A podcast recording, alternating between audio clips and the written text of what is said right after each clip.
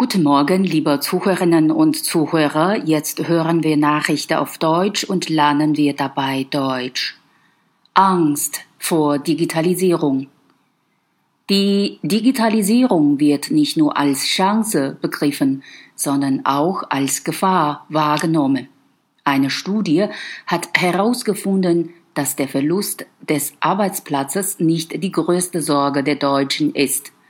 Die Bundesbürger fürchten sich vor allem vor Datenmissbrauch und Diebstahl, Kontrollverlust und die eigene Sicherheit. Für die Studie wurden 1075 deutsche Bürger über 16 befragt.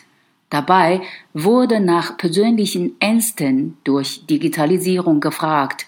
Insgesamt zeigten sich die Deutschen als recht ängstlich, halten sich aber im Bereich Digitalisierung offenbar für kompetent, denn die geringste Sorge bereitet ihnen die Gefahr, als digitaler Analphabet zu enden.